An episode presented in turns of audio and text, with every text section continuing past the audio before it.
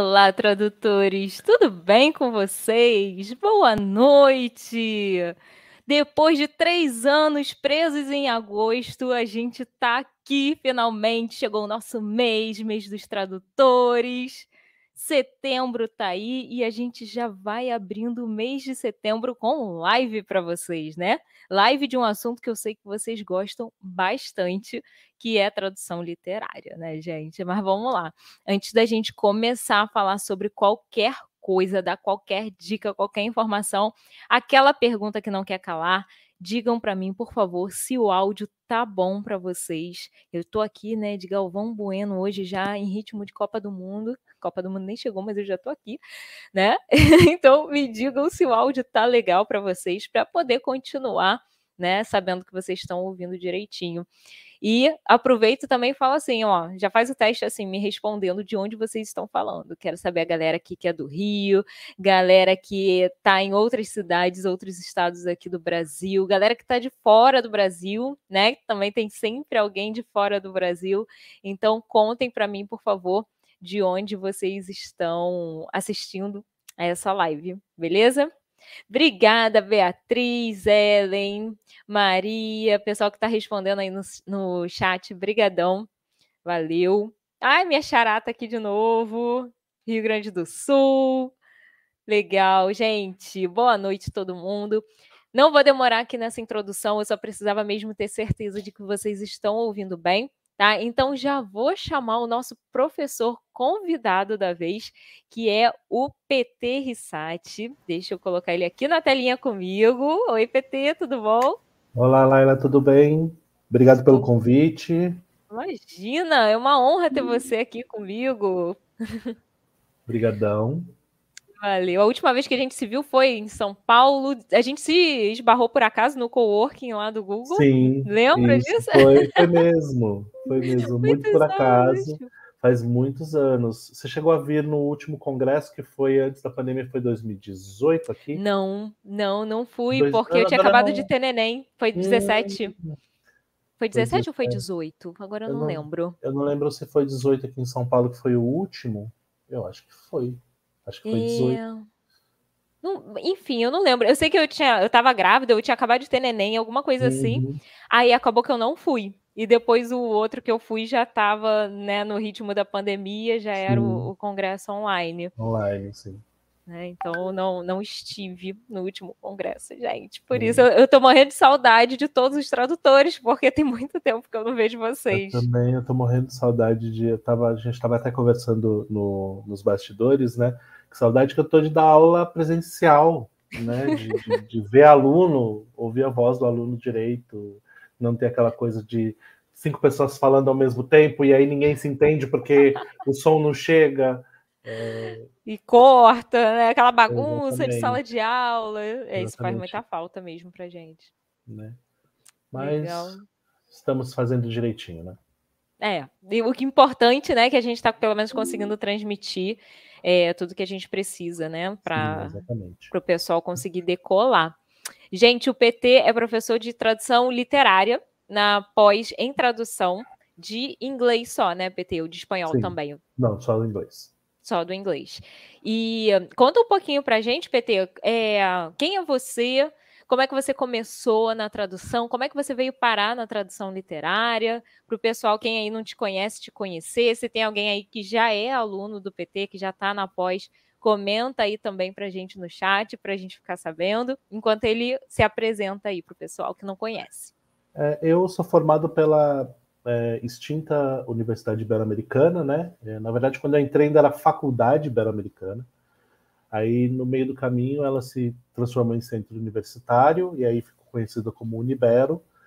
E depois houve uma compra por um desses grandes conglomerados e o curso de tradução ainda durou um tempo e depois acabou. Mas era um curso de tradução é, de excelência, né? É um dos, dos grandes cursos de tradução inglês-português aqui no Brasil. E em 2000, mais ou menos, estou falando de 2000, já faz 22 anos, nossa, eu sou da turma de 2000 e é, em 2000 eu comecei a trabalhar numa grande agência de tradução aqui de São Paulo.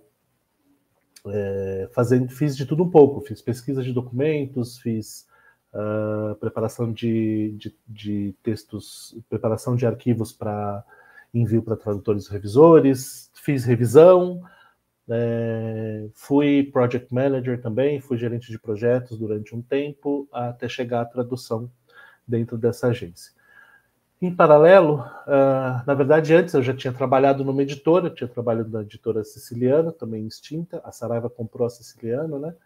Uh, ali mais ou menos dois mil e poucos, é, a Saraiva comprou a siciliana e a siciliana deixou de existir. Mas trabalhei dentro da editora siciliana como revisor. Então a minha relação com os livros já é bastante antiga. Então aí eu estou falando de 98.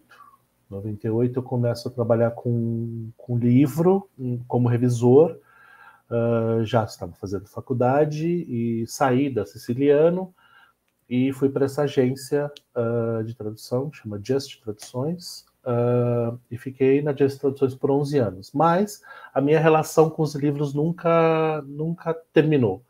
Eu sempre estava fazendo revisão de texto, preparação de texto. A preparação, para quem não sabe, é aquela leitura que vem logo após a tradução, aquela revisão, uma primeira revisão do texto, é, uma revisão mais de conteúdo uh, que gramatical, não apenas gramatical, mas é, mais voltada para o conteúdo do texto.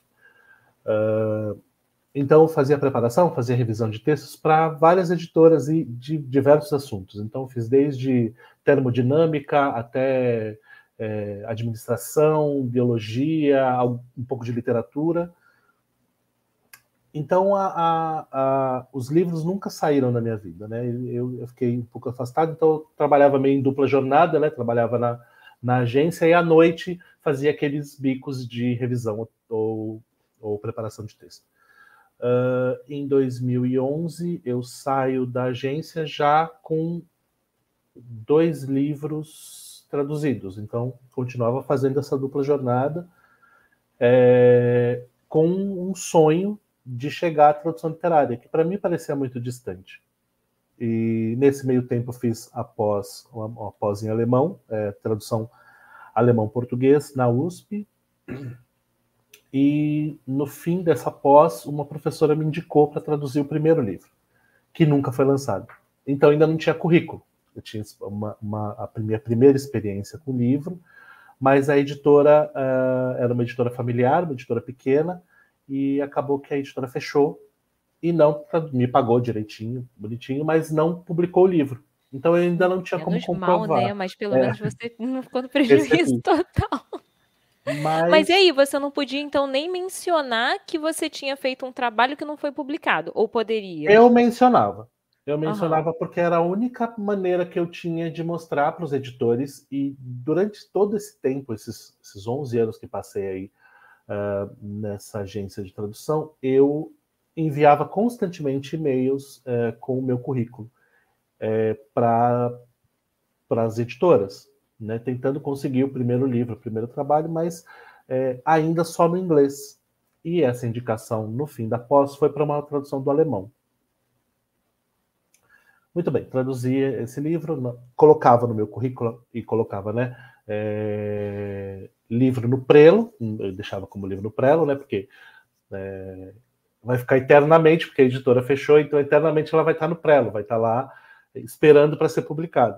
E se eu não me engano, eu ainda tenho um arquivo dessa tradução por aqui. Isso eu estou falando de 2006. Então, mas se eu não me engano, eu tenho em algum lugar, em algum é, HD externo ou em alguma nuvem, eu tenho esse, esse arquivo. E penso até em de repente retomar, porque aí é uma história muito boa. É... E aí é... rolou um golpe de sorte. Eu comecei a fazer, depois da pós, eu comecei a fazer uma pós escrita criativa. Uh, conheci uma, uma jornalista bastante experiente chamada Nanete Neves, hoje uma grande amiga. É... E conheci, falei o que fazia e tudo mais, e ela é, era muito conhecida, é muito conhecida, tanto no meio editorial como no meio jornalístico. Uh, e ela, numa mesa de bar, conversando com um amigo editor, o amigo virou para ela e falou assim: Estou passando um perrengue para achar um tradutor de alemão. E aí ela falou: eu tenho um rapaz que estuda comigo, não sei como é o texto dele, mas faz um teste, de repente. E ele fez um teste comigo, passei no teste e fiz esse primeiro livro que chama uh, Pare de Fumar Agora, Fique em Forma Sempre. É um livro meio autoajuda, meio dieta, meio pare de fumar, né? É, voltado para mulheres, especialmente para mulheres. Então tinha receitas, dicas, é, e foi aí que eu tive o primeiro livro lançado. E aí eu já conseguia colocar no currículo dois livros, né? Um Eternamente no Prelo e outro já lançado pela Larousse, na época da Larousse Cultural. Uh, e aí esse, foi, esse, livro foi lançado, se não me engano, em 2008. Se não me engano, foi em 2008. E aí as editoras começaram a prestar atenção nesse nome que aparecia é, e começou a identificar esse nome com aquele rapaz que mandava e-mail todo mês para elas. Né, o rapaz que ficava lá enchendo o saco, mandando e-mail, mandando e-mail, falando: Oi, tudo bem? Boa, boa, é, né? Bom dia, tudo bem? Houve alterações no meu currículo, às vezes assim, alterava. Eu fiz um curso, tinha feito um curso, botava o curso e mandava o currículo de novo. Ah, mudei de telefone, aí mudava, o telefone e tal. Ah, empresa mudou de telefone, mudava o telefone. É, ou tinha feito, e na época também fazia alguns trabalhos de freelancer para agências é, no exterior. Então, às vezes, uma agência que entrava nova, eu botava a agência nova e mandava o currículo, porque o meu interesse era estar ali sempre presente de alguma forma. E essa talvez seja uma dica para quem está começando. Nossa, eu é... amei, porque assim, é muito melhor do que você chegar e mandar um e-mail falando: Oi, estou disponível para receber trabalhos. Uhum. Isso é, né, é muito chato. É. Então, assim, você chegar e falar que teve uma atualização no currículo. Exatamente, porque eu já tinha mandado o currículo e eu tinha uma lista, assim, ó, já mandei currículo para essa, então agora é só atualização. Ah, não, para isso eu não mandei currículo, então eu mando primeiro lá. Oi, tudo bem? Me coloca à disposição para testes, entrevistas, etc. E fui tentando, tentando, tentando, mas nesses, nesses anos todos, nenhuma editora prestou atenção em mim, provavelmente porque tinham as suas, os seus, o seu, seu grupo de tradutores já montado, não falhou ninguém. Uh, o meu currículo era basicamente de tradução técnica, né? O que eu tinha feito de tradução era de tradução técnica. E o que me fez, o que fez dar um, um, uma visibilidade para o meu currículo foi esse primeiro livro, uma tradução do alemão, sendo e, e já aconteceu no início da minha carreira, já aconteceu de mandarem para mim o teste do alemão, mas me pedirem um livro para traduzir um livro em inglês, por exemplo. Então já aconteceu, não sei porquê. Desculpa. Mas, provavelmente porque viram que a tua escrita é boa, né? Então aproveitaram e uh, fizeram, ah, se ele escreve bem, né? Fazendo para um idioma, deve escrever bem para o é, outro também. Nesse, então... É, nesse caso, eu não sei se eles iam publicar um livro em alemão e acabou que não, não compraram os direitos e mudou tudo. Uh, ou se foi isso mesmo, ah, queriam, queriam, queriam primeiro testar o meu português e depois falando assim, ah, bem, seu português está ok, então vamos te mandar qualquer coisa. Me mandaram, acabaram que mandaram. Depois mandaram o livro alemão, mas eu lembro que para esse editor o primeiro livro foi um livro em inglês. Uhum. Uma e coisa aí... que eu percebo bem também é que os clientes eles têm muito essa preocupação de ver como é o nosso português, né? Como é a nossa escrita. É e é não só na, na tradução literária, mas em qualquer área. Eu já trabalhei com tradução de texto, eu trabalhava muito com corporativo. Hoje em dia, no audiovisual, eu sigo no corporativo, Sim. né? Mas independente do, da área que, que as pessoas escolhem, eu sinto essa preocupação nos clientes. O é. português, é. a escrita, porque o pessoal peca muito, né? É, isso, a galera tem a isso é uma tecla na qual eu bato tanto nos cursos que eu dou quanto na pós. E principalmente na pós, eu falo assim: a ferramenta de trabalho de vocês, básica, será o português, para a maioria das pessoas, né? Muita uhum. gente, obviamente, vai se dedicar também à tradução para o outro idioma, né? Do português para outro idioma. É, eu não gosto da palavra versão porque parece que você está fazendo uma outra, um outro texto. Mudando, mas, né? né? Então eu gosto de falar tradução porque a tradução para outra direção, né? A tradução uhum. do português para o, o inglês, o alemão, o espanhol, enfim, é, a tradução para o outro idioma. Uh, mesmo assim, a gente precisa ter um conhecimento muito bom do português para decodificar o português. Sim, com certeza. E para a maioria dos alunos, para a maioria das pessoas que vão trabalhar é, com, com tradução, você trabalha basicamente, salvo é, casos muito específicos, você trabalha sempre para o seu idioma materno. E o nosso idioma materno é o português. Então, o português é ferramenta básica e fundamental. Eu sempre falo assim: você pode saber um, você pode ter um bom inglês, mas você tem que ter um português excelente. E ontem, eh, até pouco tempo, uma aluna até falou assim, professor, então eu fico preocupada, porque meu português é o meu português. Eu falei assim, então, seu português é português, vai estudar. Não tem outra maneira de se adquirir, vai ler. A leitura vai ser muito fundamental, uh, não só para a aquisição de um bom português, mas também para o aprendizado de soluções, estruturas, é, ver o que os colegas estão fazendo para se inspirar ou mesmo para ver o que não fazer, porque tem algumas traduções que não vão passar por um, por um crivo, mas às vezes uh, já, já vi várias vezes que de pegar um livro e falar assim, hum, tem uns decalques aqui que passaram por todas as revisões e ninguém viu. E tudo bem, vai aí da experiência do tradutor, vai aí da experiência da equipe, uh, mas o português tem que ser uh, nosso, o nosso cartão de visita.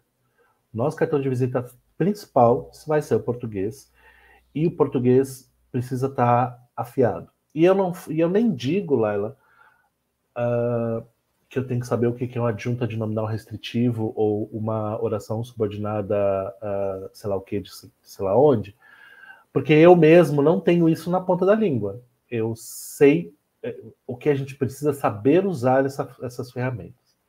Saber o que é uma oração adjetiva restritiva, uma oração adjetiva explicativa e por que, que uma vírgula muda tudo nesses dois tipos de oração, por exemplo.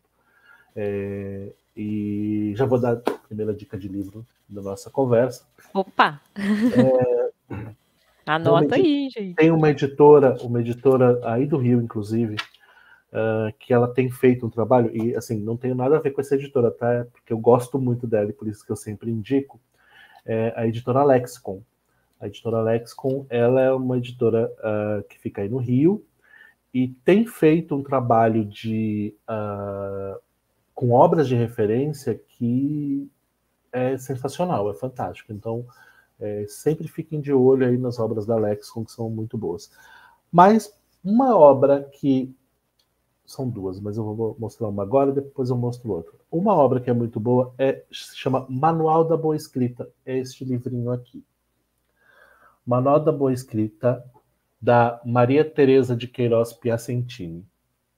Vírgula, crase, palavras compostas. Tudo que a gente precisa, é, as maiores dúvidas, né? É, o resto é ortografia, o resto vai no dicionário e tira, tira a dúvida. As grandes, os grandes problemas que nós temos é, de estrutura, de gramática, vírgula, crase, palavra composta. A gente nunca sabe se tem hífen, se não tem hífen, se a primeira palavra vai para o plural ou se a segunda, uh, se aquela vírgula está certa ali, se, se eu posso dispensar uma vírgula antes do mais, e tem gente que acha que não, nunca mais existe possibilidade. Isso aprendi com a Maria Teresa Piacentini. Então, é um livrinho que sempre está aqui em cima da minha mesa, uh, porque me salva de umas coisas. Peraí, essa vírgula, eu quero dizer isso, essa vírgula está certa ou não? Corro na Maria Teresa, ela me explica e, e, é uma obra rápida de consulta, não tem muito blá blá blá, é assim, ó, vírgula, nesse caso você usa assim, nesse caso você usa assado. Ponto, tchau, próximo. E então eu acho que vale a pena, é, é, é parte do nosso do nosso trabalho, grande parte do nosso trabalho será estudo e pesquisa, né? É, porque a gente fala assim, ah, os intérpretes estudam muito.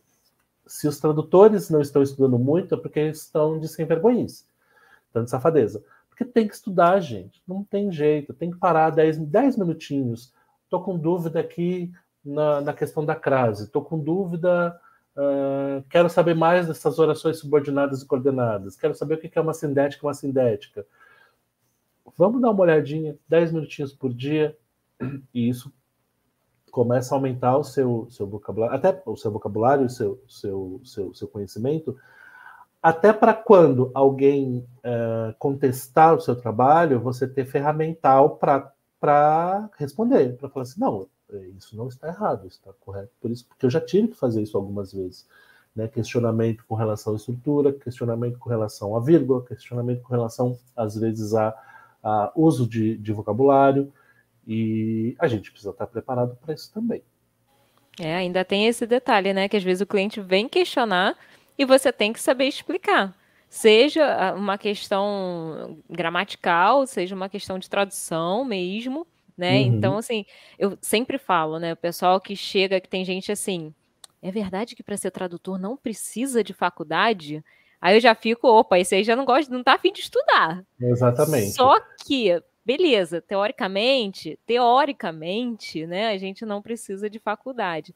Só que tradutor tem que estudar sempre, tem que estudar e tem que pesquisar. Então a gente não pode ter preguiça. Se você não gosta de uma das duas coisas, tá no lugar errado, procura outra profissão para tua vida, porque e não, e não precisa estudar tradução, como você falou, é em tese mesmo, porque se você for trabalhar para agências estrangeiras uhum. que seguem a, a, a, ISO 9, ISO 18000, sei lá o que, agora 17100. 17100, essa ISO exige que a pessoa tenha ou algum estudo na área de linguística e literatura ou uhum. uma pós em tradução. Então, essa é uma exigência de ISO 17100 e que a gente não escapa dela. Né? Então, agências de tradução, principalmente as, as agências do exterior, elas vão exigir isso do tradutor. E Aqui é, no Brasil também já tem vários a... que já colocaram um selinho no site. E então, assim, a ponto de, de, ter essa exigência também aqui dentro. É, a Sara tá falando assim, é, a ISO tá para chegar, não, a ISO já chegou, já tá uhum. tá ativa. Tá? Eu não lembro se foi agora no comecinho do ano ou se foi no finalzinho do ano passado. Que eu, a gente ficou meio perdido, né? Depois de 2020, Sim. todo mundo ficou meio perdido. Sim, mas já já está em vigor. Eu já vi sites de agências do Brasil com um selinho. Então, uhum. se você não atende, se você não se enquadra em uma das categorias, você não consegue trabalhar para essas empresas. Tá? Exatamente, exatamente. E são geralmente as que pagam um pouquinho melhor. É. Também, e aí, né? E, e, aí, esses dias uh, eu recebi uma pergunta no meu, no meu LinkedIn, e espero que a pessoa esteja assistindo, é, que tinha até um tom um pouquinho desaforado, do tipo, por que, que eu vou fazer pós se eu posso estudar sozinho? Se eu posso estudar. Não, você pode. Fica à vontade para estudar sozinho. Não Agora, só pode, como deve, né? Como também. deve também estudar sozinho. Mas eu acredito que uh, existem pessoas gabaritadas, é, e, e, na pós da Estácio, é, a gente pode se orgulhar disso, é gente do mercado, não é gente da academia que está. É não é gente só da academia que está lá, tem gente da academia que também é, a gente precisa, obviamente, mas também tem grande parte do. do Quase todo do, mundo do corpo atua, do, né? Exatamente, do, do corpo docente atua no mercado de verdade, uhum. uh, no mercado editorial, no mercado de audiovisual, uh, no mercado, uh, até no mercado educacional também, tem essa atuação forte e pode, inclusive, dar mais caminho das pedras do que um, um curso ou do que se você estivesse sozinho. Né? É, então, é, é, eu achei a pergunta assim: por que que. Então, eu posso prescindir de vocês? Sim, você pode prescindir, só vai demorar mais. Vai demorar um pouco mais. Uh, e, e a gente sempre está de olho nos alunos que se destacam, a gente sempre está, né, porque, porque o mercado precisa. O mercado não é muito grande, por exemplo, o mercado literário é muito pequeno, mas é, de vez em quando a gente precisa de gente para o mercado, de vez em quando me pedem indicação, estou precisando de alguém para revisão, para preparação, ou mesmo para tradução, mas estou precisando com essas características, e hoje tem muito isso. É, com a questão uh, da, da, das identidades, é, com as questões de gênero, com, as questões, com a questão da negritude, eu, eu tenho recebido, eu me, me identifico como negro, eu me leio como negro. É, então, existe hoje, e outros tradutores é, que têm a pele mais escura que a minha, estão sendo requisitados exatamente por isso, para traduzir pessoas negras, por conta da questão da identidade, uh, de como se identificam e tudo mais. Uh, obviamente que a questão da competência também entra em jogo, mas, uh, ao mesmo tempo, tem uma questão de identificação. Então, uh, temos que estar preparados para esse mercado e, na minha opinião, eu que também já fiz pós, não foi, não foi no Estácio, mas fiz pós e tudo mais, não há maneira melhor de, de, de, de ter uma, um caminho mais sólido uh, dentro de uma profissão que não estudando essa profissão por dentro. E uma maneira de estudar essa profissão por dentro é, é tendo aula com gente que está dentro da profissão, que, que atua realmente no mercado. Sim, perfeito. E falando nessa questão de atuação e de mercado e tal, eu vejo muitos colegas que trabalham né, com tradução literária uhum. que falam que uma das melhores formas da gente entrar, no, da gente entrar, eu estou me incluindo, né? Mas eu não sou dessa área, gente. É, de entrar na, na área é mais começando assim com revisão, com preparação. E você, inclusive, comentou isso no comecinho da live, né? Que você uhum. começou fazendo muita revisão, muita preparação. Exatamente. Então, esse seria o melhor caminho para começar, no caso. Sim, conseguir uma porque, primeira oportunidade. É, porque vira uma escola, né? É, é, é, eu acho que essa parte da preparação e da, da, da, revisão, ela, ela vira uma grande escola, porque a gente aprende muito com os colegas mais experientes que estão ali uh, fazendo tradução. Uh, e, e, e, às vezes a gente pega de gente muito gabaritada e, e a gente tem aula aula mesmo. Uh, eu, eu, por exemplo, trabalho com alemão e, e, raramente eu faço preparação do alemão, em raros casos, né? Mas eu tive a oportunidade de fazer e fui muito feliz. E eu posso dizer, inclusive, é, qual livro foi, porque, como eu falei, foi uma aula. A, a, a, aquele texto era. Eu quase não mexia, eu mexi muito pouco no texto, mexi coisas muito necessárias e eu fui muito delicado, até porque conheci a tradutora chamada Cláudia Abelin. Era um livro da Reta Müller chamado Sempre a Mesma Neve, Sempre o Mesmo Tio. E ela deu um show de tradução ali. Então eu aprendi demais com ela e com outros tradutores que vieram, é, que eu, é, com os quais eu tive a oportunidade de trabalhar. E também fiz preparação de texto originalmente escrito em português. Lá na Siciliano, por exemplo, eu fiz uh, fiz preparação uh, da, de uma autora. Ai, me fugiu o nome dela agora. É muito material, gente, para é, lembrar. Como é que você é, consegue? Mas era, mas era uma autora famosa, era uma autora famosa da literatura brasileira e fiz um, os manuscritos dela e foi super, foi uma ah. delícia porque eu cheguei a conversar com ela sobre algumas algumas dúvidas, tirei algumas dúvidas com ela com relação uhum. ao texto e Sim, porque e... precisa entender, né, de fato, não é só Exatamente. você interpretar do seu jeito, né? É, e, e, como eu, e como eu falo, tanto a revisão quanto a preparação de texto são aulas que a gente tem para depois usar na tradução. Uhum. E, as, e, e tradutor, gente, tradutor às vezes esquece, esquece uma palavra, esquece um parágrafo. Foge, eu já esqueci é. uma página inteira de um livro. Depois eu explico como aconteceu isso. Então, nesse momento, é o momento da gente, da gente que está fazendo a preparação brilhar. Porque aí a gente vai dar uma sugestão de tradução para aquela parte que o tradutor esqueceu. E aquilo, obviamente, vai ser, então a gente tem que se empenhar muito nesse momento, uh, falando assim, ó, houve uma, um salto aqui, tem gente chama salto, tem gente chama falta, é, houve um salto aqui e eu tomei a liberdade de sugerir uma tradução para esse salto. Num Veja caso assim de, de uma página, que nem você falou que esqueceu, aí, no caso, quem está preparando, quem está revisando, vai, pode fazer isso? Pode fazer. A página inteira? É, se, não, se, não tiver, se não tiver tempo, pode indicar, ó, aqui está faltando uma página. Uhum. Caso tenha tempo e disposição, assim, olha, estou dando uma sugestão de tradução aqui dessa página que foi esquecida.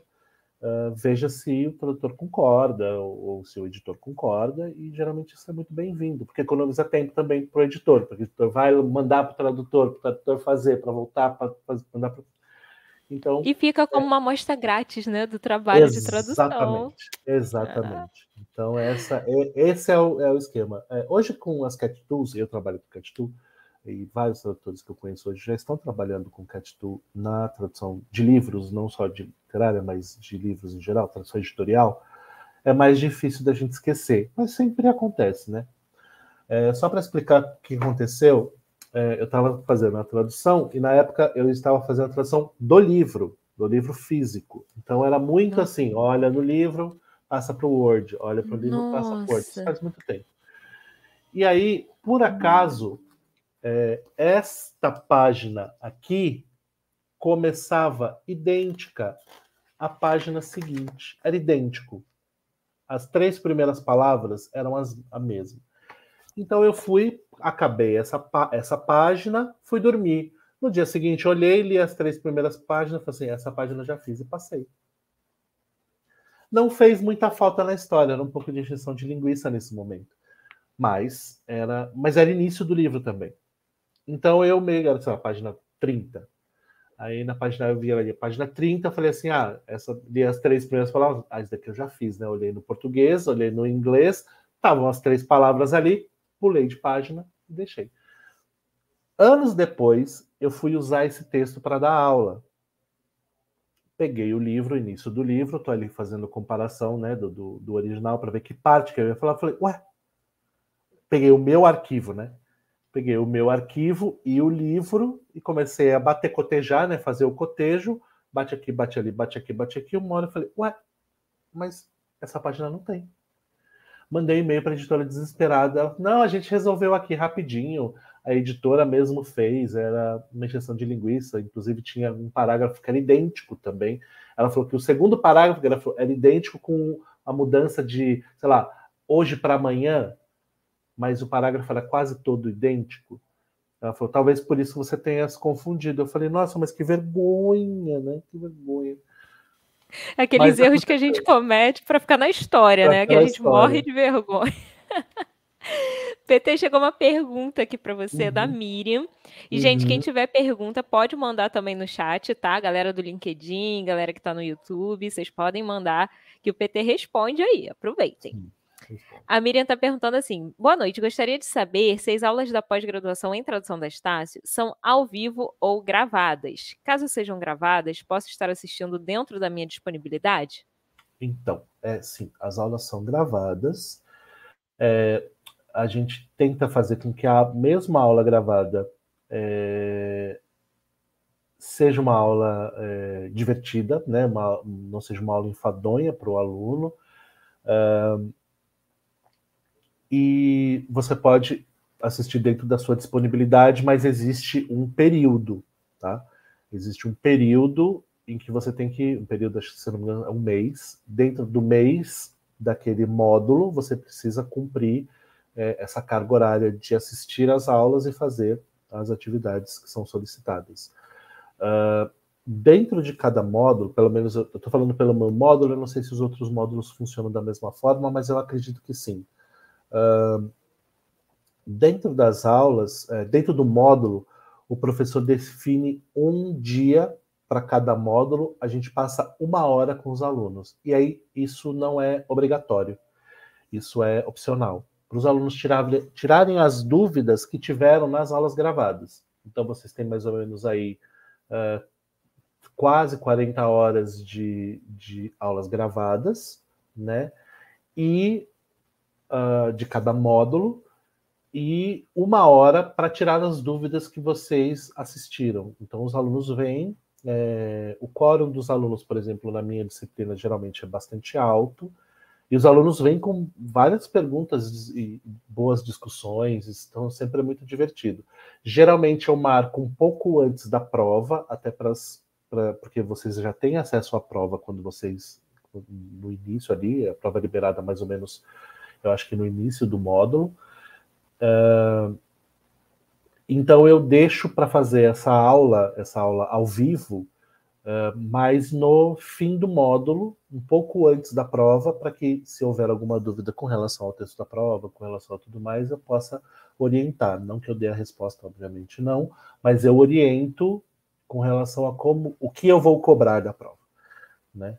É, então isso é isso é é como funciona, pelo menos o meu módulo, mas eu acredito que todos os módulos funcionam mais ou menos da mesma forma. É, acredito que seja também semana, semana passada, não. 15 dias atrás, mais ou menos, que teve uhum. a última live. É, o Jorge falou também, se eu não me engano, isso. Né, uhum. que e existe um essa... fórum também. É, tem o fórum para tirar dúvidas, tem as isso. aulas que vocês fazem ao vivo, né, para uhum. também tirar uhum. dúvidas ali na hora e tal, e tem as aulas gravadas. Sim. Legal. Tem uma outra pergunta aqui do Ian, ele quer saber qual cat tool que você utiliza. Eu utilizo duas. Eu utilizo o MemoKill para editorial e o Tradus para textos técnicos. não me pergunte por quê, porque é uma coisa meio de escolha, assim. Eu acho eu acho Trados bastante parrudo para questão técnica e trabalho muito com, com pacotes e, e, com servidores, etc. Eu acho que ele trabalha bem com isso. E o MemoKill, para mim, ele é visualmente mais amigável. Uhum. Eu, me, eu me, dou bem. Eu acho que, mas eu acho que eu trabalhei durante muito tempo com, com o MemoKill uh, e deixei o, o Trados de lado bastante tempo. Depois eu tive que fui obrigado a trabalhar com Trados e comecei a gostar dele também. Então eu mantenho os dois, trabalho com os dois em concomitância. Para as coisas técnicas eu uso basicamente o Trados e para a uh, literatura, para os editoriais eu uso o MemoQ. Legal. Tem uma outra pergunta aqui também que chegou da Sara. É, quando sobre aquela questão, né, que você saltou uhum. uma página e tal, quando o preparador resolve isso e a editora não costuma avisar o tradutor sobre o salto, ou cada caso é um caso? Cada caso no é um teu caso. caso, não avisaram, né? Que você até não, teve a surpresa. No meu caso, não, não, não, avisaram. Mas já teve, por exemplo, de, de, de, de saltar um, um parágrafo uh, de um texto alemão, e aí, por, por ser alemão, é, mandaram de volta para mim. Aí não teve muito jeito. Uh, mas acho que foram dois casos só. É, eu, sou, eu, sou, bastante cuidadoso nesse sentido. Eu, eu, eu, costumo é, fazer uma tradução bruta, depois fazer uma leitura bem criteriosa, com cotejo e tudo mais, antes de entregar o texto. Eu faço uma tradução rápida e depois eu vou é, depurando aquele texto do começo do começo para o fim. Né? Às vezes eu nem terminei a tradução ainda, eu já começo as primeiras revisões porque aí eu já tenho um distanciamento daquele texto inicial, então eu olho ele com um olhar mais fresco e vou fazendo as limpezas que são necessárias até chegar a um texto mais próximo do final que eu consigo. Beleza. E deixa eu te fazer uma pergunta, é, uhum. também agora com relação ao curso da pós. No curso, vocês focam mais. Gente, eu estou perguntando primeiro, porque o PT não foi meu professor, né? Que eu fiz a hum. de espanhol, não fiz de inglês. É, e quando eu fiz, eu fiz o presencial, tá? Então, uhum. sempre que a galera pergunta do online, eu nunca sei dizer do online, porque eu fiz o curso presencial, então eu aproveito e pergunto para vocês aqui. Mas, assim, como é que você geralmente é, ministra aula ou administra esse conteúdo? Os, as aulas são mais voltadas assim para uma técnica. É, você explica um pouco sobre o mercado também, como entrar em contato com editoras, questão de cobrança, pagamento, esses essa partezinha mais é. burocrática? É. Vocês eu abordam falo... isso tudo? Como é que é? Sim. É, eu, particularmente, eu falo bastante de mercado. Eu não entro em pormenores de pagamento e tudo mais, eu oriento com relação a como se cobra, né? É, até porque cada editora é uma editora, cada preço é um preço, é, e vai depender também de se está no início de carreira, meio de carreira. Uh, é, sempre é sempre diferente. Mas eu oriento muito, eu, por exemplo, eu falo do processo editorial. Como é que funciona o processo editorial? Quais são os, os quais são os profissionais, as profissionais que são necessárias, uh, que são procuradas dentro do, do, do uh, da área editorial. Uh, falo muito também de texto, falo também, é, dou um pouquinho de teoria da tradução, o que eu acho interessante, principalmente na área uh, de literária e de editorial. Uh, como que se trabalha, como que se trabalha com texto.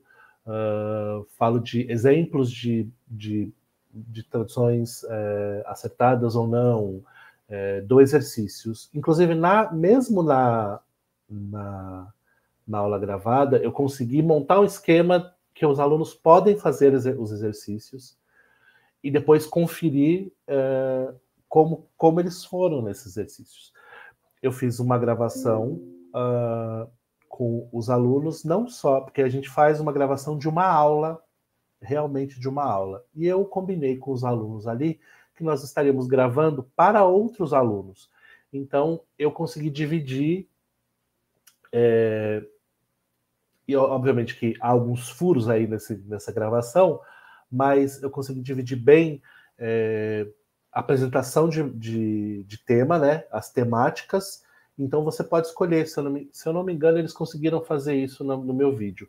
Você vai no vídeo, você ouve o professor falar, e se você quiser ouvir as perguntas dos alunos, você tem uma binha das perguntas dos alunos. Se você não quiser, você pula.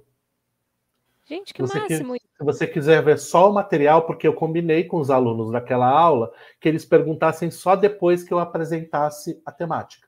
Uhum. Eu, apresentar, eu apresentei o tema, apresentei o assunto, depois de apresentar o assunto, eles faziam as perguntas. E no fim,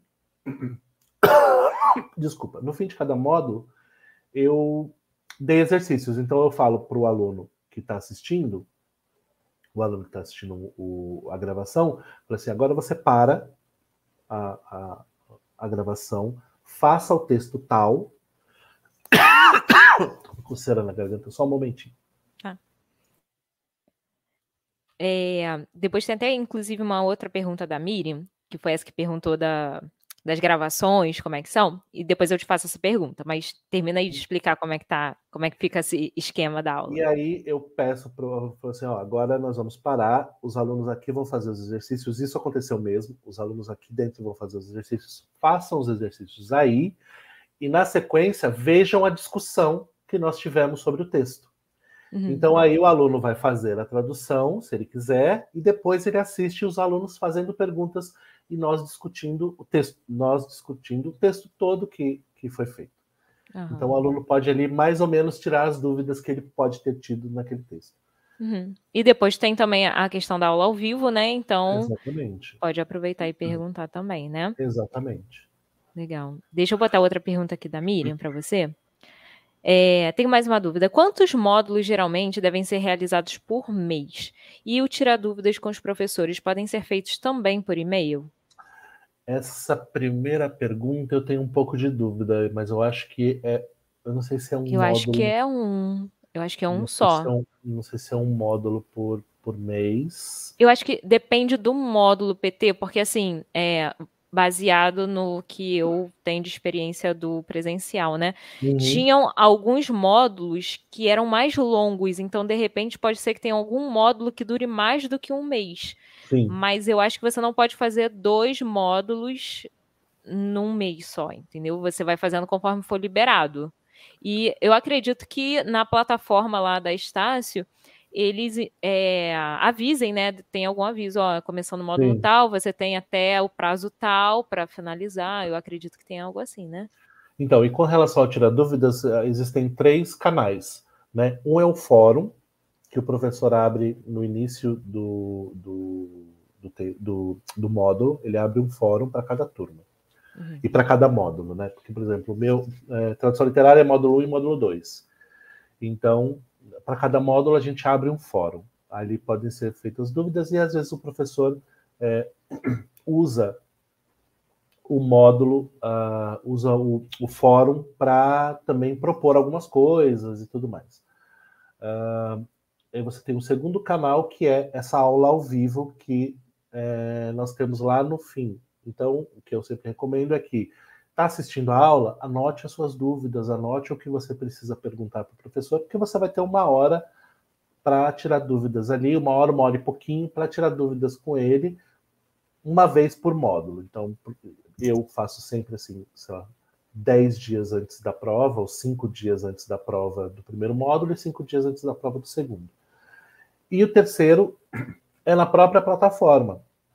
Na plataforma você tem um correio que tem contato direto com o professor.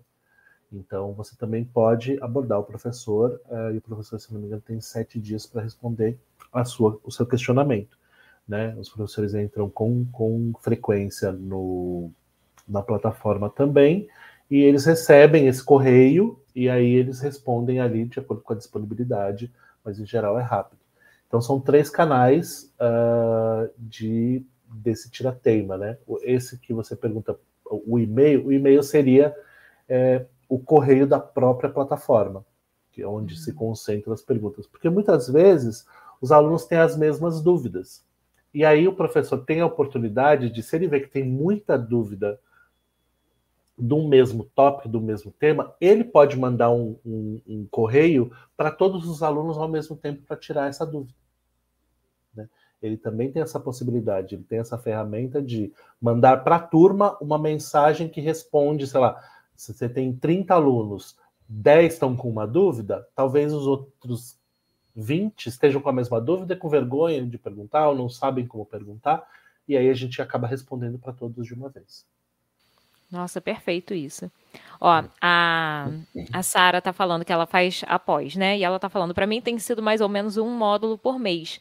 Mais ou menos porque às vezes muda um pouco a duração, como a Laila disse. Mas é um módulo por vez que é uhum. liberado. Tá? Então, Miriam, cola aí na Sara e já troca uma ideia com ela aí para você tirar as dúvidas também, né? o Ian também fez uma pergunta ali em cima, né? Isso, ele está perguntando quais outros livros você recomenda para tradução literária, além do Manual da Boa Escrita. É, o Manual da Boa Escrita é para todo tipo de tradução e para, na verdade, para produção textual em geral, né? E tradução é produção textual também. Então, para qualquer tipo de tradução, não só para tradução literária, o Manual da Boa Escrita. Então, eu já vou falar de outro que não que também pode servir, que também serve para qualquer tradutor, não só para tradutor literário que é este daqui também da Lexicon, é o Dicionário de Dificuldades da Língua Portuguesa, do Domingos Pascoal Segalo. Esse é o livro, esse é um dicionário mesmo, com vários, uh, vários tópicos em ordem alfabética, uh, com dúvidas de todos os tipos, desde dúvidas ortográficas, de é, gramaticais, Uh, e por aí vai. Então é, é algo também muito valioso para se ter à mão, para se ter por perto. Assim. Uh, especificamente de tradução literária, eu vou pegar aqui rapidinho. Uh, se eu encontrar, se eu encontrar, se eu não encontrar, eu vou falar dele para vocês. Tá aqui. Encontrei. É, que é um pouco introdução uh, é um pouco introdução à tradução literária, mas também é um, são provocações sobre tradução literária. E é um livro que tem esse nome mesmo, A Tradução Literária, do Paulo Henriques Brito. Então ele se divide em duas partes. A primeira parte ele, ele fala de tradução de literatura, mas também fala é, de considerações teóricas, né? Então primeiro ele, ele tem um apanhado teórico uh, muito coerente. É um pouquinho difícil para pegar no início, se você não está acostumado com a linguagem acadêmica, mas também não é um absurdo. Depois ele fala de tradução de ficção e de tradução de poesia. Então é, é, é, bastante completo, apesar de ser um livro pequeno, 150 e poucas páginas, 160 e poucas páginas, mas é um livro, é um, um pontapé inicial, digamos assim, com relação à tradução. E tem um outro livro que eu também sempre indico. Deixa eu ver se está aqui na mesa do meu marido ou não. Deixa eu ver. Se eu encontrá-lo aqui, eu é, é, do professor Anthony Penn,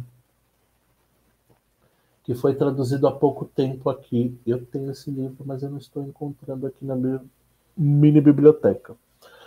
É, que é o Teorias Tô tentando lembrar o nome. Você lembra do nome dele, Laila? Hum. Do, deixa eu ver aqui rapidinho. Não, mas ah, qualquer coisa também você pode me passar depois que eu deixo aqui no, na caixinha de descrição para quem também for assistir gravado. Explorando as teorias da tradução, chama, do professor Anthony Pym. É, eu vou colocar. Eu, eu Esse eu não conheço, não. Não estou lembrada desse livro eu não consigo escrever, mas eu acho que se você conseguir escrever aqui, tá. é, explorando. Qualquer coisa você manda para mim que eu passo para eles. E esse explorando as teorias da tradução é muito bom porque também serve para todo tipo de tradutor, mas ele tem partes bastante que puxam bastante para a tradução literária. Então eu acho interessante. É... Foi lançada pela editora. É, não foi a editora Nesp, foi a perspectiva. E quem traduziu foi Rodrigo Borges de Favre, Cláudia Borges de Favre e Juliana Style. Uh, chama Explorando Teorias da Tradução. Eu tenho ele por aqui, mas eu não encontrei agora. Eu não encontrei mesmo. É pouco livro, né, PT? É, Você tem pouco é, livro. E eu, E nem, nem estão todos aqui, assim, eu, muito menos do que eu já tive, né? Deu uma. É, dei uma, uma, uma, desapegada deles. Mas é, tem alguns que eu mantenho, esses, por exemplo, sobre tradução, eu mantenho. Então, esses dois. É, eu acho que eu acredito que esses dois, para a tradução literária e para a tradução de forma geral, já começam a, já, já são um início para quem quer se aprofundar em teorias. E as teorias de tradução são muito divertidas, assim, para quem gosta de tradução mesmo, elas são é, bem divertidas. Legal. Última pergunta aqui da nossa live também é do Ian. Ele está perguntando o que te levou a se especializar na tradução de alemão-português. Então, essa, essa história do alemão é um pouquinho, é um pouquinho complicada, vou fazer um. então, vamos falar lá da época da faculdade. Eu tive eu tive lá na época da faculdade uma namorada que era filha de alemã com austríaco. E ela começou a me ensinar é, alemão. Ela começou a me ensinar alemão e eu achei uma língua interessante. E já fazia a faculdade de tradução. E quando acabei a faculdade de tradução, já, comecei, já tinha começado a trabalhar com texto e tudo mais, uh, fui uh, experimentar e aí eu fui para um curso de alemão experimental. Eu falei assim: ah, eu achei legal o esquema dessa língua, o pouquinho que ela tinha me ensinado, inclusive hoje é uma grande amiga. O pouquinho que ela tinha me ensinado é, me levou a esse curso, ao curso do Instituto Goethe aqui em São Paulo. Na época, época das vacas gordas, da felicidade do Brasil, é, o Instituto Goethe tinha um, um esquema de bolsa de estudos para alunos de, de renda média ou de renda baixa e na época eu morava com os meus pais e tudo mais, e, e, então eu não tinha condição de pagar, meus pais também não tinham condição de pagar, e eu conseguia, uh, meu pai já era aposentado, eu conseguia provar que eu, eu, eu, poderia ter bolsa. Só que você tinha que ter uma média uh, alta em cada curso, e você conseguia bolsa a cada dois, acho que a cada dois módulos. Então você tinha que pagar dois módulos, no terceiro módulo você não pagava. E depois mais dois módulos e o terceiro módulo não pagava. Então eu fui fazendo o curso assim, pleiteando a bolsa lá no Instituto Goethe, que é maravilhoso. Agora acho que eles não têm mais, mais esse, esse, esse esquema. Mas na época tinha, então eu consegui várias bolsas para continuar o curso. E no meio do caminho eu tive um, um anjo da guarda, uma tradutora excelente chamada Dinaura Jules, uma, uma querida amiga. Ela fazia pós em inglês na USP. E a pós em inglês era tarde, eu ainda trabalhava na agência, uh, e ela falou: vai fazer pós na USP, em alemão. Eu falei, mas eu não acabei o curso de alemão ainda, eu não acabei o curso de língua. Né? Eu estou aqui indo para o avançado, do intermediário para o avançado, ela não tem importância, vá fazer. Você consegue, porque o curso de alemão é o único que é à noite. Todos os outros cursos de francês, espanhol, inglês, italiano são todos à tarde, após. A única pós que é à noite é a do alemão. Então vá fazer. E às vezes nós temos que fazer umas matérias à noite, mas o pessoal do alemão não precisa fazer matéria à tarde, porque todos os professores do alemão só dão, como, como a equipe era reduzida, não tinha como deixar uma equipe dando pós à tarde e depois graduação à noite. Então a pós era toda à noite. E, e aí eu fui, fiz o teste e passei uh, no, no, teste mesmo. E, e, durante um ano eu ainda fiz é, o avançado do alemão junto com a pós. Então eu fui fazendo os dois juntos, então era após a semana inteira, três vezes por semana, pós presencial três vezes por semana, e no sábado eu fazia o avançado do alemão. Então só no meio do, da, da pós-graduação que eu acabei o curso de língua. E mas eu sempre fui um aluno muito aplicado no alemão. Eu estudava todos os dias, de segunda a sexta. Então eu tinha aula terça e quinta, mas segunda, quarta e sexta eu estudava pelo menos uma hora, de uma hora, uma hora e meia por dia sozinho. Em mediateca, ouvia música, tentava traduzir, um, fazia exercícios na internet, pegava exercício a mais com o professor, foi bem Caxias mesmo. Porque, como eu me apaixonei pelo idioma quando eu comecei, eu falei, vou trabalhar com alemão também. E hoje trabalho também com alemão, é uma das línguas com as quais eu trabalho. Tem preferência, PT, por algum idioma? Uh, gosto muito do inglês. É, o inglês é, é uma língua que me dá menos trabalho e mais dinheiro, digamos assim, porque é relativamente mais rápido se comparado ao, ao alemão. Uhum. Mas eu sou apaixonado pela língua alemã, então eu, eu assim é, é quase um é quase uma exceção que eu abro ao, ao à profissão, digamos assim, né? É, não, eu falo assim, pela língua mesmo, esquecendo a é. profissão, é. esquecendo dinheiro. E profissionalmente, às vezes, até não vale a pena, uhum. mas é tanta paixão que eu. Você gosta muito. Eu pego. tanto que eu falo, eu só faço preparação do alemão para pouquíssimas pessoas. Depende do tradutor, depende da editora, depende de quem me pede, porque eu gosto muito da tradução, gosto muito de mergulhar no, no nos universos é, do alemão. Eu, uhum. eu sou muito apaixonado mesmo. Então, na questão de língua, é o alemão, não tem jeito. Né? Gosto muito do inglês, o inglês me, também me traz muitos desafios, mas o alemão tem um lugarzinho muito especial no meu coração. Tem uma última, a última, ultimíssima pergunta. É a ultimíssima, mas essa é a que eu sempre faço para os convidados, então Sim. essa aí vai ter, pode ficar tranquilo. Ian. É. É, deixa eu só dar um aviso aqui antes da gente encerrar com essa, esse último pedido. Né? Lembrar vocês, gente, é, entrem na pós da Estácia, tá? A galera aí que está em dúvida e tal. Quem gosta de tradução literária vai ter aula aí com PT, pessoal do inglês, né? Vai ter aula com PT, pessoal uhum. do espanhol vai ter aula com outro professor. Não sei quem é que está dando literária para o espanhol sei. agora, mas eu vi que mudou o professor, não é a mesma professora que eu tive. Mas com certeza é alguém também maravilhoso. E é, vocês têm desconto usando o cupom Tradutor Iniciante, tudo junto, tá? Então, aproveitem aí, façam a inscrição de vocês, aproveitem que agora o curso está sendo todo ele online, vocês não precisam comparecer mais para fazer apresentação de TCC, para entregar TCC. Acho que nem tem mais TCC agora. Não, eu, não sei. Eu acho que não. O professor José Luiz falou, tá na nossa primeira live. Mas, se eu não me engano, não tem mais. Então, assim, vocês não precisam realmente aparecer em nenhuma unidade da Estácio para entregar trabalho nenhum. É agora realmente 100% online. Tá? Então, se você estiver em outro país, você consegue fazer o curso também sem problema algum. E uhum. recado dado, né, gente? Então, para finalizar a nossa live, PT, qual a dica que você dá para quem quer ser tradutor especializado em literário? Eu vou dar algumas, né? Uh, algumas. Uh, rapidamente. Um, leia. Leia, leia, leia, leia. Uh, tudo que cair na sua frente. Ah, bula de remédio? Sim. embalagem de shampoo? Sim. Embalagem de biscoito? Sim. Tudo que cair na sua mão, leia.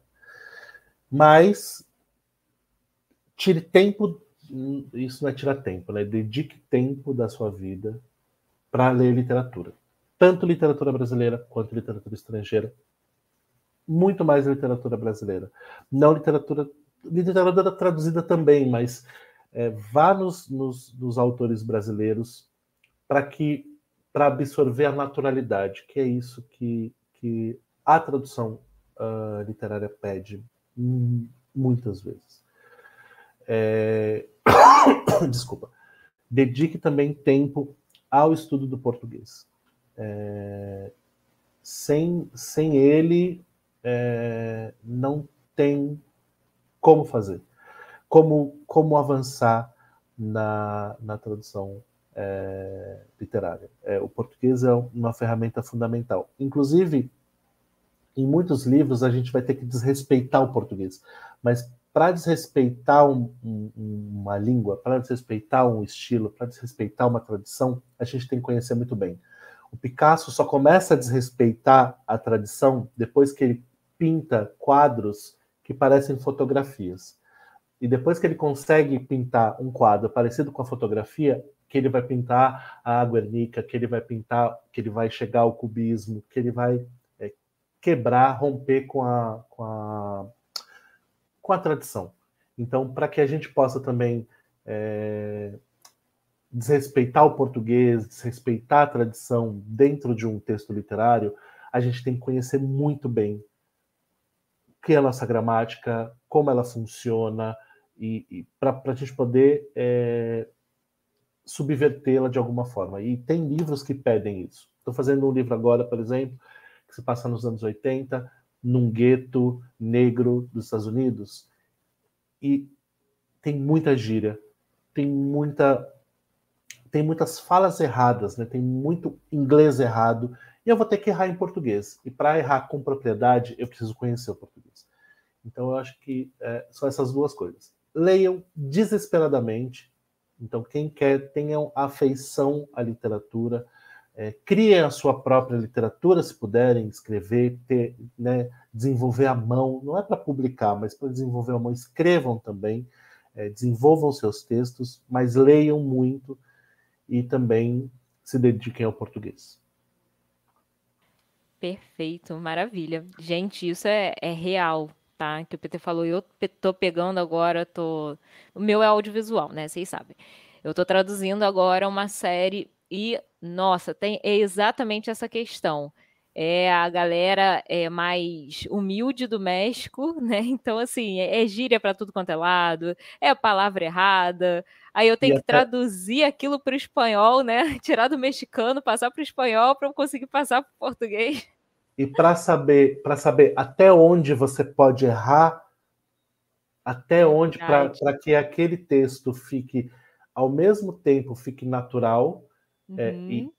e ao mesmo tempo fique legível, porque é um texto escrito. Apesar Sim. de ser uma fala, é um texto escrito na tela.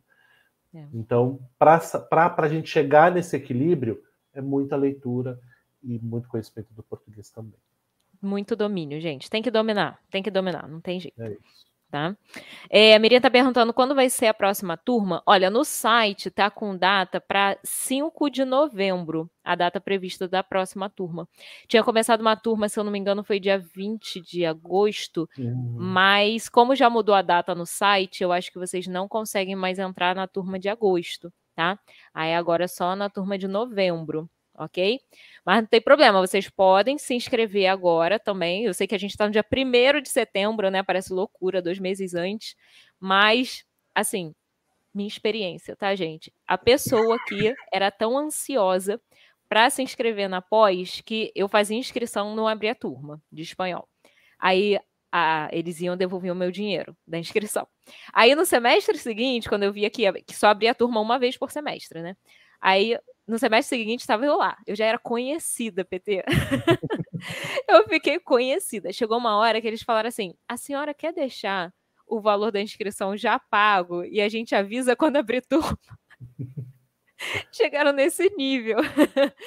Aí eu falei assim, tá, tudo bem, né? Pode deixar o dinheiro aí, eu confio em vocês. Gente, eu deixei o dinheiro na próxima turma abril. Aí eu, caramba, consegui. faltava deixar o dinheirinho ali. Né? Faltava deixar ali, faltava confiar que eu ia conseguir. Aí consegui.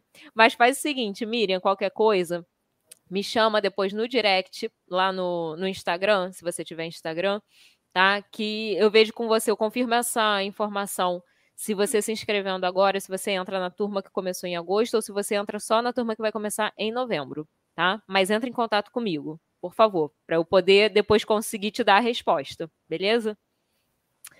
Então é isso, gente. Passamos até um pouquinho do nosso horário de live, né? Mas não, não foi uma live, foi uma aula, né? Que vocês tiveram aqui de tradução literária. Eu não esperava menos, confesso, tá, PT? Foi maravilhoso. Obrigado. Muito obrigada pela sua presença. Eu que agradeço. É, o pessoal já curtiu a beça aí no, no chat, já elogiou pra caramba. Quem quiser saber e... um pouquinho mais de mim, é, eu tenho um site. Deixe seus é o, contatos aí pra gente. é o ptrissat.com.br no Instagram e no Twitter, arroba PT tradutor. Tá Depois eu vou deixar é, seu site, então, e os seus contatos aqui uhum. embaixo na caixinha de descrição ah, para o pessoal, tá bom? É, o, o PT Risat, tanto o PT Risat Twitter é aberto, mas o PT Risat no Instagram é fechado, tá, gente? Porque aí eu, eu reservo para para as minhas coisas pessoais, mas o PT Tradutor é onde eu, eu coloco as minhas coisas profissionais. Tá Aí vocês correm lá, pergunta tudo para ele. Pode perguntar à disposição assim que chegar. E assim que eu tiver um tempinho, eu respondo tudo direitinho. Beleza, PT, brigadão. Obrigado, gente, Laila, pelo convite. Obrigada, imagina, obrigada eu por você ter aceitado, por estar aqui com a gente. Galera também que está assistindo aí, pessoal que vai assistir na gravação. Muito obrigada. Lembra de deixar aquele joinha quem ainda não está inscrito no canal, se inscreve. E daqui a mais ou menos 15 dias a gente volta com mais uma live por dentro da Pós Estácio, com outro professor convidado falando sobre outra matéria que vocês vão ver lá no curso da pós. Beleza? Valeu, gente. Um tchau, tchau, gente. beijo para vocês. Boa noite. Ótimo mês de setembro e tchau, tchau. Tchau, tchau.